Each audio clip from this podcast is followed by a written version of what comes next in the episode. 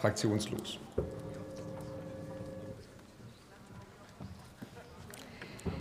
Herr Präsident, werte Kollegen! Was hören junge Mädchen und Frauen heutzutage in Deutschland, wenn es um sie als Frau geht? Sie werden diskriminiert. Sie werden nicht richtig anerkannt. Sie sind nicht gleichberechtigt. Sie verdienen nicht so viel wie Männer. Sie müssen extra gefördert werden. Sie brauchen eine Quote, ein Gendersternchen. Sie sind Opfer.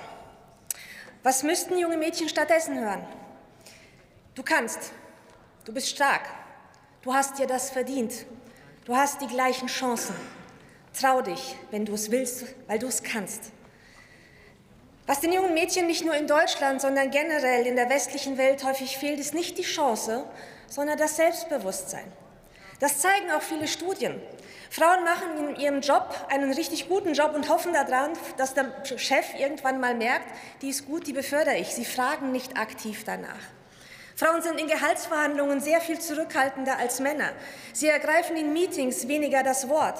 Frauen bewerben sich nicht auf Stellenausschreibungen, wenn die nicht zu 100 Prozent auf sie passen. Männer machen das Gegenteil.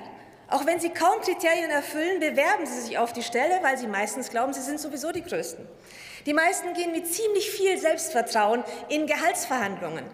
Das Wort zu ergreifen ist für sie kein Problem, deswegen sitzen hier im Bundestag auch mehr Männer als Frauen. Aber wir Frauen ändern das nicht, indem wir auf die Männer einschlagen, indem wir sie als alte weiße Männer beschimpfen, indem wir sie von Schäferhunden zu Dackeln machen und sie feministischer werden lassen als so manche Frau.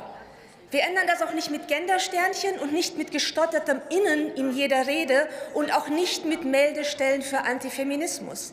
Wir ändern das, indem wir jungen Mädchen das Selbstbewusstsein geben, das sie brauchen ihnen klar machen, dass sie keine Opfer sind, sondern ihnen die Welt offen steht, wenn sie es wollen. Dass man dann erfolgreich wird, wenn man aus der Komfortzone rausgeht und für sich einsteht. Wir ändern das, indem wir Mädchen stärken. Und starke Frauen brauchen da noch keine Quote, denn starke Frauen von, kommen von ganz alleine an die Spitze.